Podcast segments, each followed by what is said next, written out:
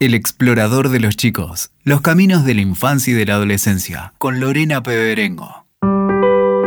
Muy bienvenidos al octavo episodio del explorador de los chicos. Soy Lorena Peberengo y antes de comenzar, quiero invitarte a ser parte de este ciclo de podcast. Podés sugerirnos temas que te gustaría que exploremos e invitados que te interese convoquemos para participar de este ciclo.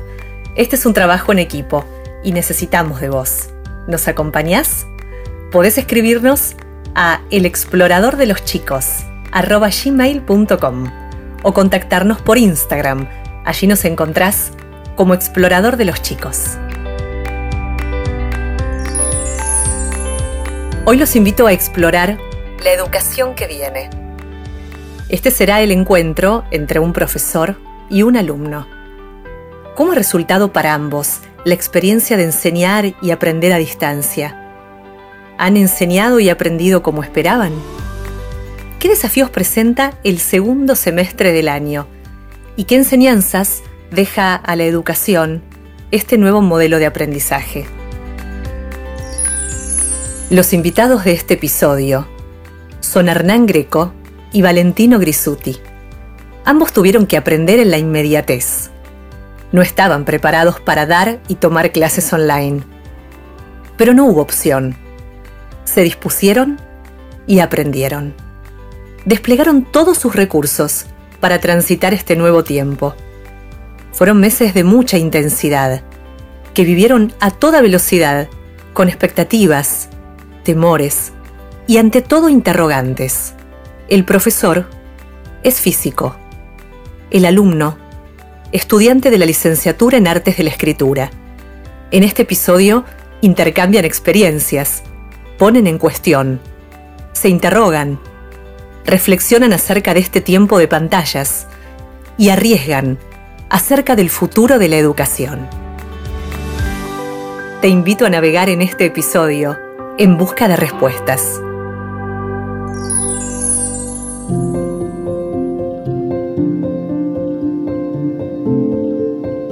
Hernán Greco es doctor en física por la Universidad de Buenos Aires. Es investigador del CONICET y profesor de la UBA, donde dirige un grupo en la frontera entre la física y la biología. Es autor de numerosas publicaciones científicas y capítulos de libros ha recibido destacados premios por su labor científica como investigador. Actualmente, dirige el Departamento de Física de la Facultad de Ciencias Exactas y Naturales de la UBA. Valentino Grisuti cursa la licenciatura en Artes de la Escritura de la Universidad Nacional de las Artes. Es actor y dramaturgo y se ha formado en distintos lenguajes, métodos y disciplinas artísticas. Recientemente resultó ganador de la Beca Nacional Sagay para continuar sus proyectos de formación.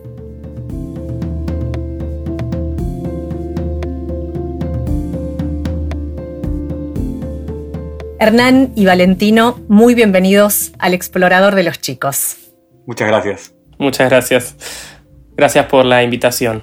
Es un gusto tenerlos. Hace pocos días se conocía en la ciudad de Buenos Aires una encuesta realizada a 100 escuelas públicas que destacaba que muchos padres creían que sus hijos habían aprendido menos a distancia en esta primera parte del año escolar. ¿Qué evaluación hace Hernán como docente en lo que hace a la educación a distancia? ¿Cómo ha sido el aprendizaje de contenidos en relación a la presencialidad?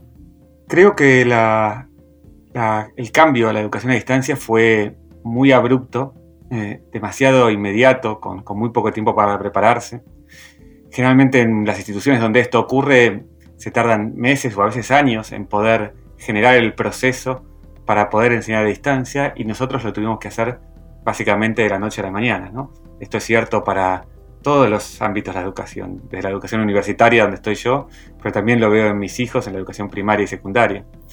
Y en ese sentido me parece que, eh, que lo que hay que juzgar no es si la educación a distancia puede o no transferir estos contenidos, sino como mencionabas vos, si en esta particular situación en la que estamos hemos podido aprender.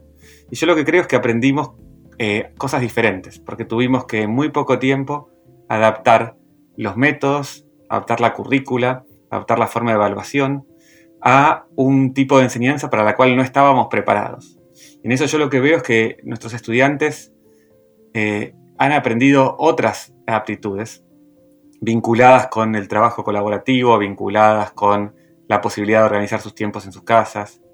Y también como docentes creo que hemos aprendido eh, otras aptitudes eh, a utilizar mejor los recursos que provee los medios informáticos, a encarar y proponer trabajos o guías de trabajo que sean más susceptibles de ser organizadas en tiempos más cortos eh, eh, y tal vez partir un pedazo en, muchos momentos. Em, y todo eso involucra una nueva manera de, dar clase y también una nueva manera de, ser estudiante, creo yo. Valentino, ¿cuál ha sido tu experiencia como alumno? Yo creo que em, en eso adhiero a lo que decía Hernán, de que, digamos, tanto docentes como alumnos estamos un poco reaprendiendo a cómo manejarnos dentro de esta, de esta situación.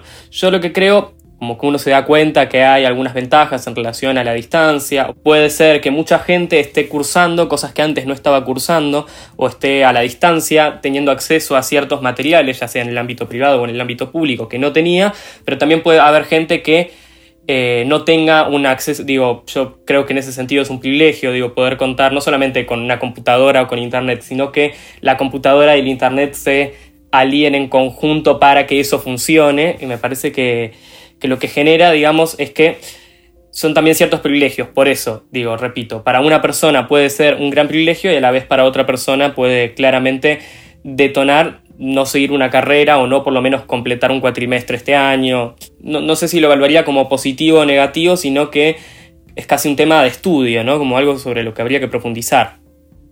Hace mm, tiempo eh, venimos escuchando a educadores del mundo señalar acerca de los cambios ¿no? que deben sucederse en las formas de aprendizaje, reflexiones e informes que circulan y a los que tal vez poco eh, hemos tenido tiempo de atender.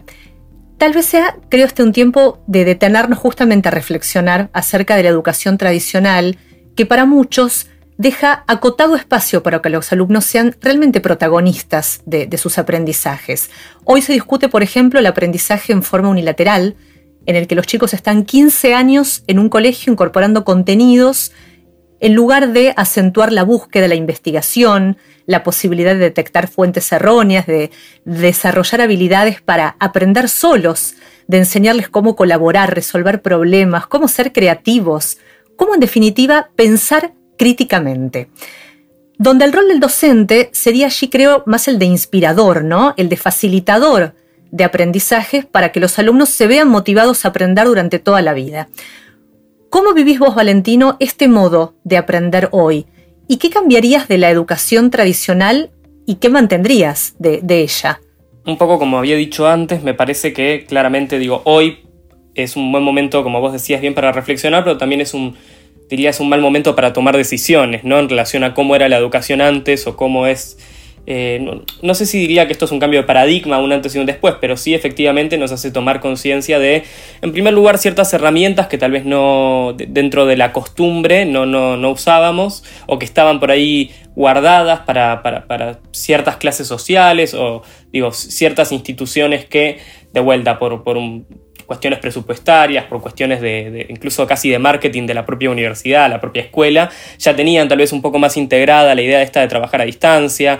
Eh, pero la realidad es que eso, por lo menos en el ámbito público, que es donde yo siempre me, he formado, eh, no, no, no, es así, eh, digo, no, no, no, aparece eso con tanta claridad. Sí había siempre intentos de poder trabajar la distancia y todo, pero, y eso sucede un poco tradicionalmente, digo, lo que conocemos como ese aula tradicional, eh, depende mucho del docente, ¿no? A mí me sorprendía muchas veces de encontrarme, en, en este caso en la escuela secundaria, eh, y creo que se ve un poco también en, el campo universitario, pero aún más en, la educación media, de encontrarme con una materia sumamente interesante, pero que por el abordaje que el docente le da o, o cierto trabajo que se hace en relación a los temas de la materia, la materia eh, eh, resulta totalmente insoportable o, poco, no solamente poco interesante, sino que uno empieza a odiar de alguna manera sin querer, eh, qué sé yo, la psicología, por, citar un caso que me pasó a mí, que me pareció una materia interesantísima, pero que, eh, digamos, no, no, no, fue bien llevada adelante en ese sentido. es muy impresionante para mí cómo no se le da bola a veces en, la educación media, por lo menos que es donde más recuerdos tengo palpables de estas situaciones, eh, cómo la actualidad de, lo que sucede todos los días pareciera querer excluirse del aula. Eh, y ya no hablo, digo, de materias como historia, ¿no? Donde debería la actualidad estar todo el tiempo dialogando y poniendo en conflicto ciertos textos, ni hablar con la literatura, por ejemplo. sino que también, por ejemplo, en otras materias como eh, que, tienen que ver más con, ciencias exactas o, con abstracciones que podríamos decir no están de acuerdo con la realidad o con lo que sucede fuera del aula. Eh, sin embargo, hay, algo de ese, para mí, del relativizar y el poner en conflicto ciertas zonas y que en eso claramente interfiere lo que nos sucede a nosotros como sociedad, en contexto, en la actualidad, que es diría imprescindible y es tal vez el gran punto flojo ¿no? de, de la educación, que no genera autonomía no genera autonomía porque pareciera como que lo que sucede por adentro del aula no puede suceder por fuera. Y hay algo ahí que claramente no, se articula bien, me parece, en esa relación de docentes y alumnos.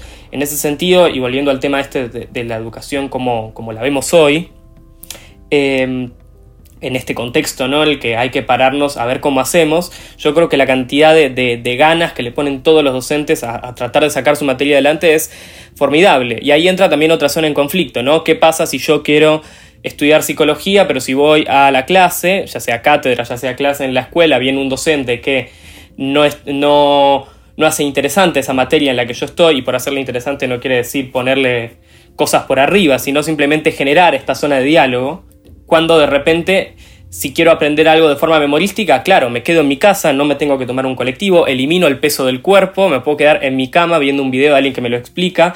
Entonces, yo creo que hay una zona positiva ahí y también muy peligrosa, ¿no? Donde de repente pudiera parecer para, ciertas eh, entidades que el rol del docente podría despacharse, ¿no? O, eh, a veces están atacados también por algunos medios de comunicación los docentes. Me parece que eso es importante puntualizar eh, el trabajo que se está haciendo ahora. Hernán. ¿Compartís esta visión? Coincido que eh, es un momento para revalorizar el, rol del docente y para eh, transformarlo también, para transformarnos. Yo creo que, que efectivamente es un gran momento para volver a ser al, estudiante protagonista de su aprendizaje eh, y que el mejor momento para hacer eso no es solamente fomentando la búsqueda e inspirándola, también es mostrándoles mundos nuevos, cosas desconocidas. Eh, no se trata solamente que el estudiante siga sus propios intereses, sino poder mostrarle otras cosas que tal vez le pueden despertar interés y aún no conoce. Y en ese lugar el docente cumple un rol clave para abrir puertas ¿no? para, y para abrir mentes. y, para entrar en diálogo. Entonces, con toda esta parte de la, de la virtualidad, creo que se pueden llegar a privilegiar eh, positivamente espacios de diálogo y de interacción. ¿Qué quiero decir con esto?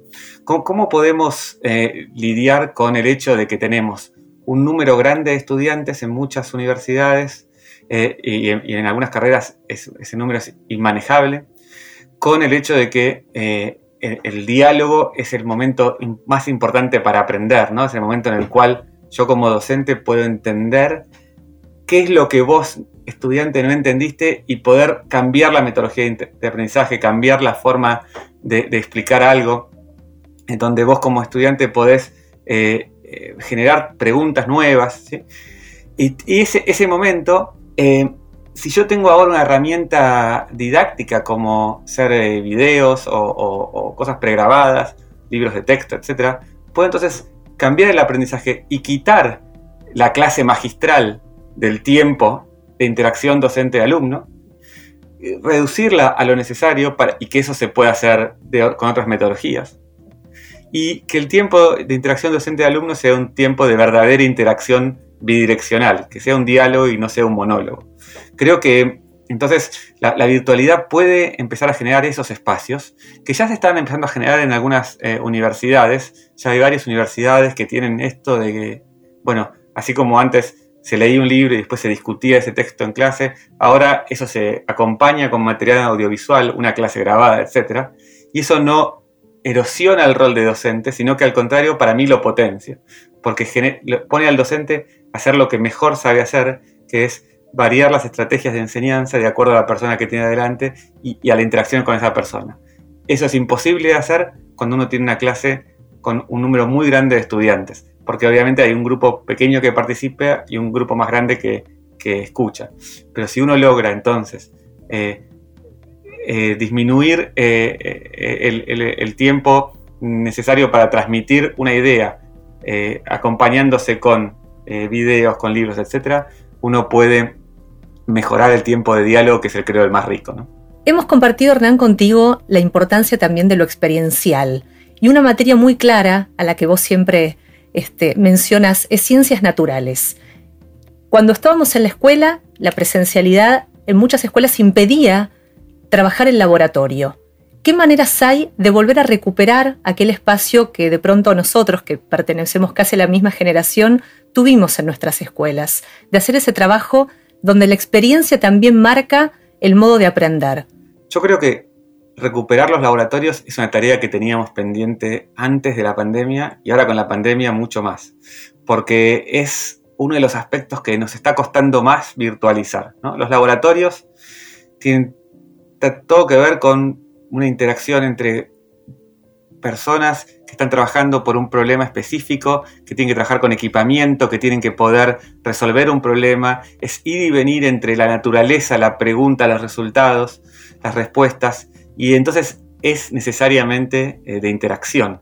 Cierto, una parte de esa interacción puede llegar a ser virtualizable, pero sería eh, malo que sea virtualizable a expensas de eh, la interacción con la naturaleza. ¿no? Es muy común que en algunos em, aspectos eh, la, universidad o la escuela secundaria intente, para solucionar el problema de la masividad, apoyarse en experimentos virtuales o simuladores o ese tipo de cosas.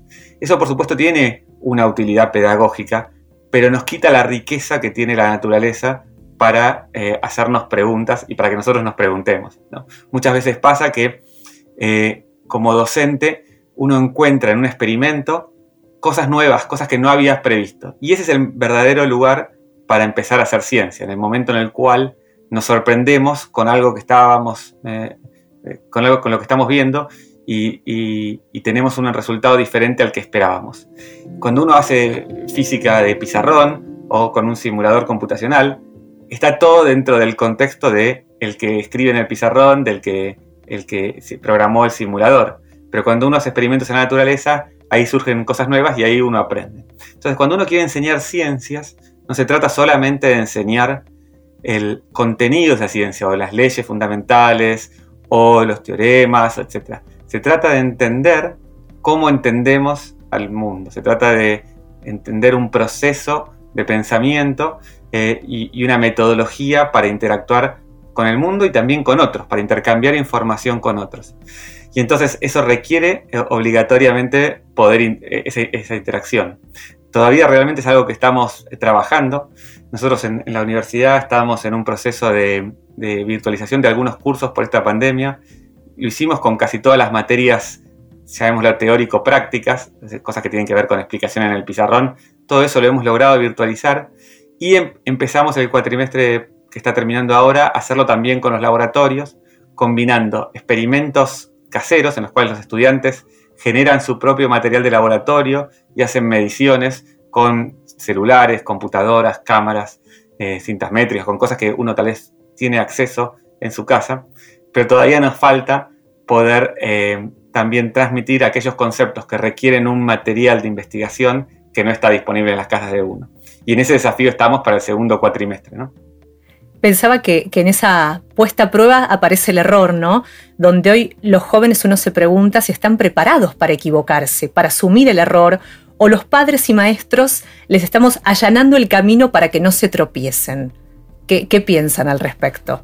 Yo eh, tengo una opinión muy marcada respecto a esto que comentás, eh, Lorena, y, hay algo que, dijo Hernán que me parece valiosísimo en relación a, eh, bueno, esto que decía, ¿no? Del simulador frente al laboratorio, ¿no? La experiencia, esto que hablábamos, ¿no? Del aula como una especie de búnker que no pareciera tener contacto con el afuera y el afuera, ¿no?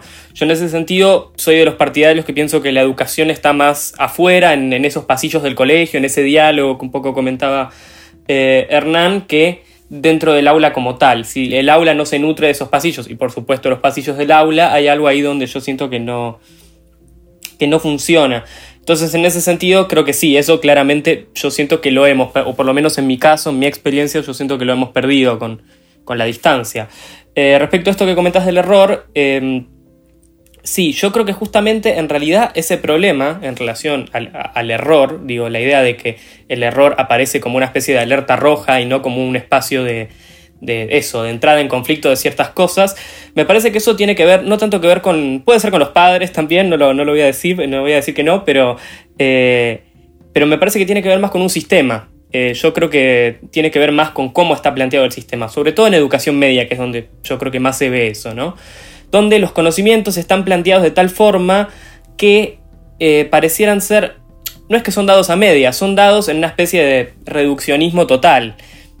Quiero decir, que esto puede ser esto y no tal cosa. No hay un relativismo posible, no hay una forma de cuestionar, aprender algo para luego cuestionarlo.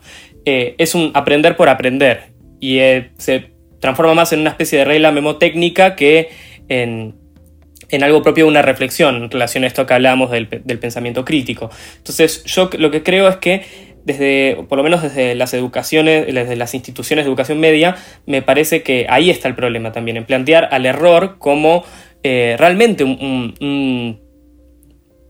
una especie de, problema enorme cuando en realidad es eso, es, un error nada más. Eh, y esto digo, se puede ver en los, sistemas de evaluación, en cómo se califica. Eh, digo, a mí me parece lamentable esas situaciones donde el alumno y el docente terminan en una especie de charla como dale, haceme la gamba, por favor aprobame, no sé qué cosa. Digo, porque el, punto en realidad de, la materia no es ir y aprobar, sino el contenido propio de la materia, ¿no? las formas de ver y de leer la realidad que puede aportarte esa materia. Y me parece que eso no, nunca es tenido en cuenta. Esto que comentaba recién Hernán en relación a, esto del laboratorio y el, y el simulador, me parece que la educación, lamentablemente, para mí está en un paradigma de ser el simulador y no, y no el laboratorio, ¿no? Como si faltaran de vuelta estas experiencias. ¿Cómo imaginan ambos el encuentro? vos, Valentino, con, tus compañeros, con tus docentes? ¿Cómo imaginas ese escenario? E, en mi caso hay algo particular que es que yo no conozco a mis compañeros en principio. Yo creo que ahí sí se pierde algo importante, ¿no? Porque, digo, por más que uno te pueda escribir por WhatsApp y pedirte un apunte o preguntarte algo, eh, incluso, digo, en la UNA armaron algo que, me, me, pareció un poco gracioso y a la vez un poco triste, ¿no? Pero no por ello, sino por la realidad, ¿no? Que es esta cuestión de hay una, especie de foro que se llama Café, que es donde solo están los alumnos y los alumnos charlan ahí, como una suerte de imitación de estos pasillos de los que hablábamos, ¿no? Eh, y a mí me parece, digo, una actitud muy valorable, por un lado, pero a la vez es un poco triste, ¿no? Porque realmente ese espacio de intercambio y sobre todo donde no abundan las clases virtuales, por estos medios, por Zoom, por ejemplo, como estamos nosotros ahora, o, u, otros parecidos, genera un poco eh, más bien la distancia. Entonces, eh, ni siquiera podría imaginar un reencuentro, podría imaginar un encuentro, eh, de ver quién es ese otro que está atrás de la pantalla, ¿no? Eh, en ese sentido me parece que la educación ya venía cerrándose bastante, ¿no? En ese sentido, en esto que comentábamos antes, digo, en relación a, al poner en conflicto cosas, al relativizar, eh, como una disciplina muy sana, eh, al, diálogo entre, ya sea entre los alumnos, entre los alumnos y el docente. A mí mi parte preferida de la secundaria era cuando terminaba la clase, podía hablar con un docente de cosas de la clase por fuera de la clase. Había algo dentro del aula que no sucedía, pero que automáticamente saliendo de ese lugar encerrado, en mi caso, sucedía de otra manera. Había una estábamos fuera de los roles, ¿no? Había una cosa fuera de los roles sociales. Esto un poco comentaba Hernán, ¿no? Que el docente es el que tiene que saber, el que tiene que tener todas las respuestas y el alumno es una especie de eso. Como dice su etimología, persona sin luz que dice sí, sí. No, justamente en ese momento, el momento de salir, era donde más se generaba ese intercambio para mí. Y en ese sentido, yo creo que las instituciones nunca tienen demasiado, o por lo menos no de vuelta, no en educación media, no tienen demasiado en cuenta esos espacios. Y yo siento que ahora la falta total de ese espacio va a revalorizar eso, ¿no? Para cuando, para cuando volvamos. Y ojalá, ojalá lo haga. Eso es lo que yo espero, al menos. Sí, coincido que este problema que mencionaba recién Valentino respecto de estudiantes que recién entran a la facultad y no se conocen, es tal vez de los más graves que tenemos nosotros hoy en, también en nuestra carrera de física, ¿no? Em, veíamos em, el otro día con unos colegas que nuestros estudiantes de los últimos años se juntaban a tomar mate virtualmente, prendían sus computadoras, eh, prendían el Zoom, el Meet y estudiaban mientras tomaban mate cada uno en su casa. Eh, y esa transferencia de conocimiento horizontal no se estaba dando en los estudiantes de los primeros años. Eh, porque hay muchas veces que lo que importa, como te decías, es el proceso de cómo entendiste esto, ¿no? más que el resultado. ¿no? ¿no? es una cuestión de decirme cuánto te dio el problema tanto, sino cómo lo resolviste. Y ese requiere confianza, requiere entender al otro, requiere que el otro te entienda. ¿no? Eh, y, efectivamente, eh, no tenemos bar, no tenemos pasillos, eh, no tenemos encuentros, y, eso es lo que nos está faltando y consideramos irreemplazable. ¿no? También disminuyeron de cierta forma los trabajos en grupo, que era otro momento de encuentro importante.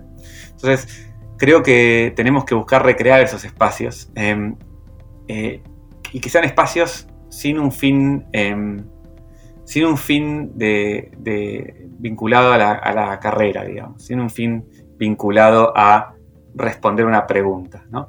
Sea un espacio de encuentro y que después si se quiere tornar en un espacio de responder preguntas, se puede hacer muy fácilmente, se puede abrir un canal paralelo, eso es muy fácil de hacer hoy digitalmente, pero si no empezamos a crear esos espacios de encuentro, eh, va a ser muy complejo que estas interacciones eh, horizontales ocurran. Y respecto del diálogo con los docentes por fuera del aula, esa fue la razón por la cual yo terminé estudiando física. Eh, cuando yo em, terminaba el secundario, eh, empecé a regirar por distintas facultades para ver qué estudiaba. ¿no? Fui a distintas facultades de la Universidad de Buenos Aires, también fui a la Universidad de La Plata. Y cuando fui a exactas, lo que encontré era un lugar en el cual los profesores, los auxiliares, muchos de ellos tenían dedicación exclusiva, entonces estaban todo el día eh, en la facultad, daban clase una cantidad de horas y el resto de sus horas estaban trabajando en sus oficinas en el mismo edificio. Entonces uno se los encontraba por el pasillo, en el bar, comiendo, etc. ¿no?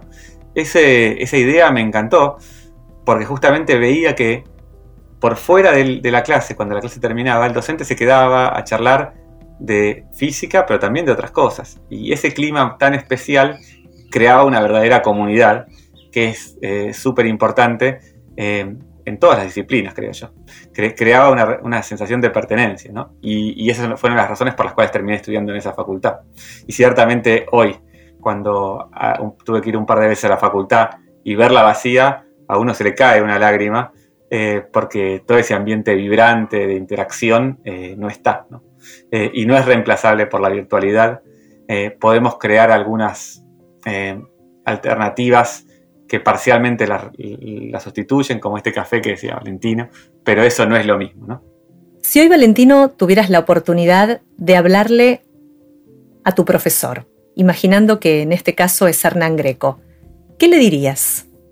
En principio, yo tengo muchísimo respeto por, la docencia, no solamente porque es una tarea fundamental, no solamente por eso, sino porque realmente es una labor que yo siento o veo eh, está como todo el tiempo puesta en, en duda, ¿no? Eh, a mí me, hace lamentar mucho. El problema, yo siento, con la educación hoy no tiene que ver con los docentes, tiene que ver con cómo las instituciones manejan ciertas, ciertos criterios en relación a las pedagogías. Yo siento que siempre hay que agradecer a nuestros docentes, vengan de donde vengan.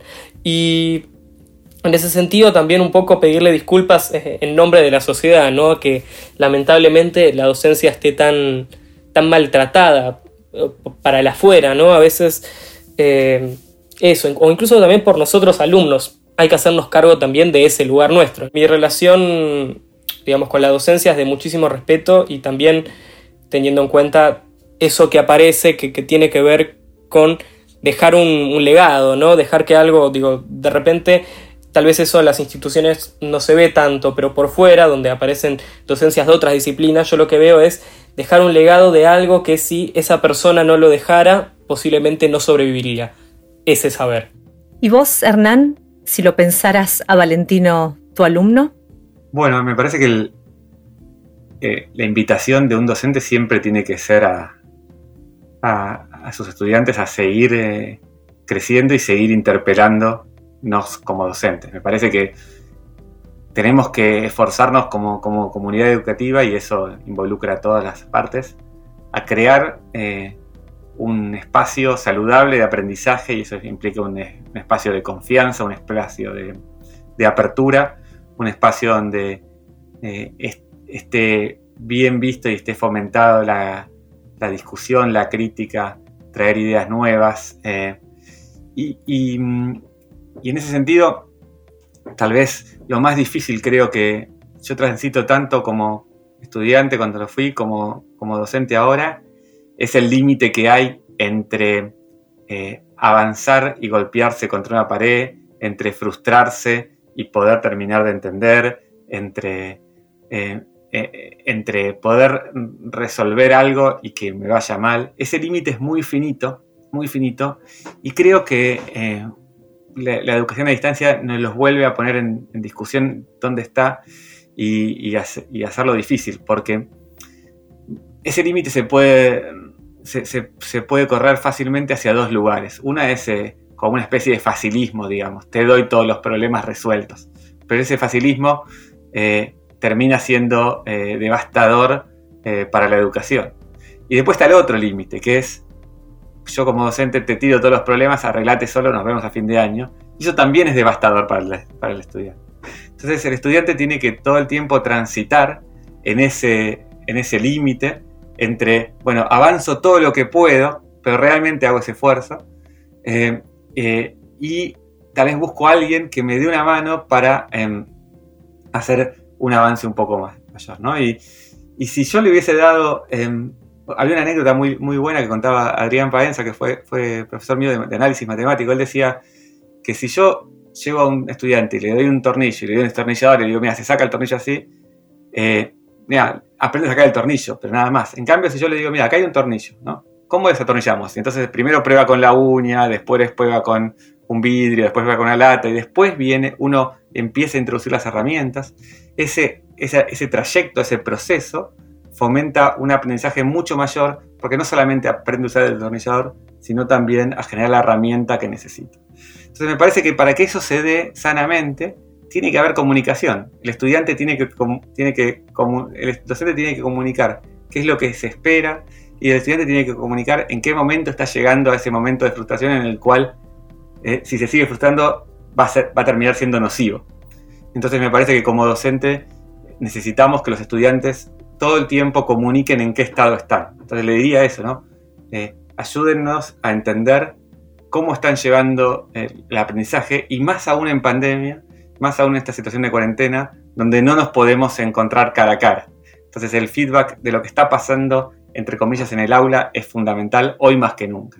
Salir de esto que hablábamos antes, ¿no? De la superficie del, del de, la, de la materia en este caso, ¿no? La superficie del contenido, de la disciplina, y de realmente que eh, lo que se presenta en clase, digo, sean desafíos y nos interpelen. Yo siento que la educación tiene algo para aprender en ese sentido, ¿no? Esta cuestión de dejar también que cada estudiante pueda identificar ciertos signos, ¿no? Casi como ciertos misterios donde uno tiene que encontrar una clave, que no tiene que ser la clave, sino la clave para uno. ¿Qué hay de uno en ese material, en esa materia también? ¿Cómo sueñan finalmente la, la educación que, que viene? Como docente, Hernán, lo pregunto y también como padre, ¿qué condimentos debería tener para vos que logren despertar la curiosidad y las ganas de aprender?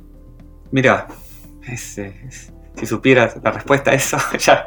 Eh, la verdad que por ahora para mí sigue siendo esto una búsqueda de, cómo hacerlo, como docente y como padre. En, primer lugar, me parece que es fundamental eh, entender al otro, ¿no? al, estudiante, entender em, al hijo, entender para poder resonar con ellos. Porque me parece que si uno em, transmite únicamente lo que a uno le interesa, entonces eh, no resuena y eso termina siendo eh, malo para el aprendizaje. Eh, en ese sentido, yo trabajo en general sobre la idea de que, de que en todo hay cosas interesantes. Digamos. Yo, estudio física porque me encanta, pero podría haber estudiado un montón de otras cosas más que también me resultan fascinantes. Eh, y, entonces me parece que es cuestión de encontrar eso fascinante que resuene con la persona con la que estás hablando. Em, y, por otro lado, transmitir eh, eh, en, esa comunicación la pasión por lo que uno hace, porque obviamente eso es lo primero que, entre comillas, la audiencia ve. La audiencia ve si uno está haciendo las cosas con ganas o no, ¿no? Eso pasa en todos lados. Entonces me parece que, eh, que, uno tiene que eh, elegir qué transmitir y transmitirlo con pasión, como decía, que resuene con el que te escucha. Eh, y finalmente, como decía al principio, es importante entender al otro y para eso es fundamental que el otro participe, o sea, que no sea un, un monólogo, sino que sea un diálogo donde el otro pueda dar su punto de vista, dar su opinión, eh, dar qué piensa. Muchas veces, esto es interesante, cuando uno da clases eh, en la universidad, eh, se empieza a alejar un poco de los problemas concretos de de, los problemas de física, por ejemplo los experimentos o las asociaciones curiosas que uno tal vez te trajeron a ver eso, ¿no? y cuando uno tal vez a veces va a, un jardín de infantes o a una escuela primaria, los estudiantes de esa edad tienen todavía la facilidad para poder volver a hacer la pregunta que es el, meollo de la cuestión. ¿no? Entonces me parece que, el desafío como docente es despojar a, a, lo que queremos entender de un montón de formalismos y palabras que complejizan innecesariamente eh, el objeto de estudio para poder hacer la pregunta que realmente vaya al corazón de lo que estamos queriendo hacer y después construir el formalismo como como metodología o como herramienta para poder responder esa pregunta eh, y entonces poder elaborar otra vez una respuesta que sea sencilla y acercarle para todos. Si uno eh, utiliza el formalismo como forma de protección, que creo que es lo que a veces como, eh, el riesgo como docente es eso, ¿no? Utilizar el pizarrón, las ecuaciones, los formalismos como manera de no exponerme, porque todo lo que está ahí adentro es de, cierta forma más complejo y más difícil de encontrar los errores. Eh, es un problema. Lo mejor que podemos hacer es entrar en un diálogo franco con el otro y, buscar que el otro eh, genere sus propias preguntas. Y si hacemos eso, eh, ganamos como docentes, porque no importa si esas preguntas son de ese tema o, de otros, esa persona gana una autonomía y una independencia que, son fundamentales para cualquier cosa que quiera abordar en el futuro. Valentino, te invito en este final a elegir en el campo de, las artes una obra de teatro, un libro, un tema musical, no necesariamente de este tiempo, que esté recreando para vos lo que viven hoy los jóvenes. ¿Qué hecho artístico crees que mejor los representa? Si hubiera una estética de, nuestra juventud, de la juventud del siglo XXI, eh, mal llamada centennial para mí, yo siento que la estética es la estética de la diversidad. Yo lo que siento es eso, no hay ninguna obra que nos represente en ese sentido, o no del todo, ¿no? Podríamos encontrar cosas en distintos lugares, pero siempre nos encontramos ante un otro, ¿no? Que habla por sobre nosotros de alguna manera. Entonces me parece que las obras sobre la juventud deberían también a veces ser un poco más miradas desde la juventud, ¿no? Desde dónde se hacen o que las hagan también los propios jóvenes. En ese sentido me parece que en la música sí tal vez tenemos más eh, ejemplos de, algunas bandas o algunas canciones, sobre todo en los 70, que de alguna forma sí reflejan, digo, jóvenes hablando de problemas o de cuestiones más de jóvenes, ¿no? Eh, pero aún así, digo, si pudiera mencionar algo hoy, me, me parece que no. Tuviera que elegir para cumplir un poco con la consigna, pero ya hablando ahora, ya que no tenemos obra que nos representa, hablando un poco más de lo general, de, la situación, ¿no? De lo que vivimos no solo los jóvenes, sino todos. Yo siento que por ahí un buen autor para leer, ya sea en, su, en sus novelas, eh, eh, en parte de algunos poemas y textos perdidos, pero sobre todo en su teatro, es Samuel Beckett. Me parece que es como un muy buen momento para leer a Beckett eh, en relación a, bueno, primero esta poética de la inacción total, ¿no? Y la relación con con el lenguaje, ¿no? Una especie de, monólogo todo el tiempo donde las palabras tienen que estar para llenar el vacío en el que estamos. Me parece que en ese sentido es, tiene una especie de vigencia tremenda hoy, ¿no? Eh, y, algo también de esta idea del final, ¿no? Para eso diría eso, leer esperando, esperando a Godot, ¿no? La espera de algo que nunca sucede, que podríamos describirlo muy bien en esta pandemia, lo que sucede.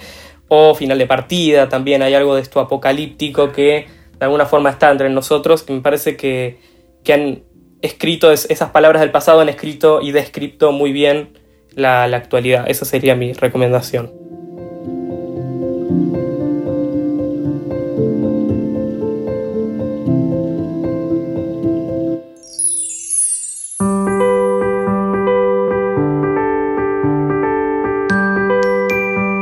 Hernán Greco, además de la física, bucea en la historia, la biología y la literatura. Lo convocan autores como Borges, Cortázar, Philip Dick, entre otros. Valentino Grisuti ha participado en diversas propuestas de teatro y televisión.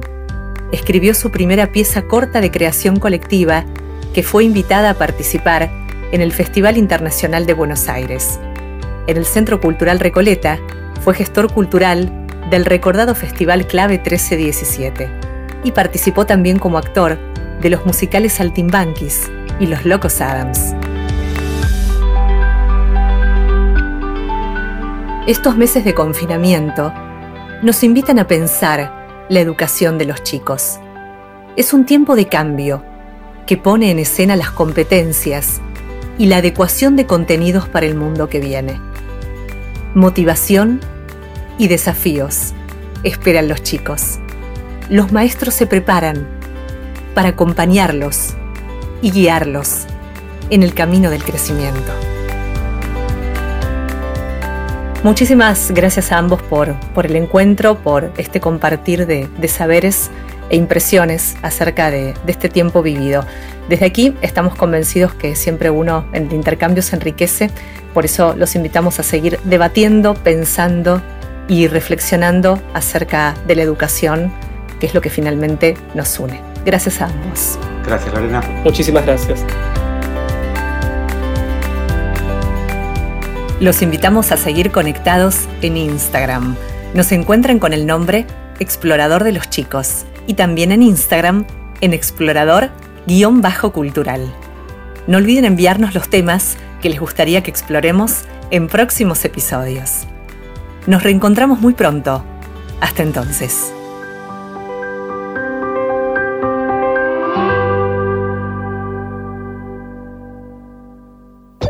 Escuchaste El explorador de los chicos. WeToker. Sumamos las partes.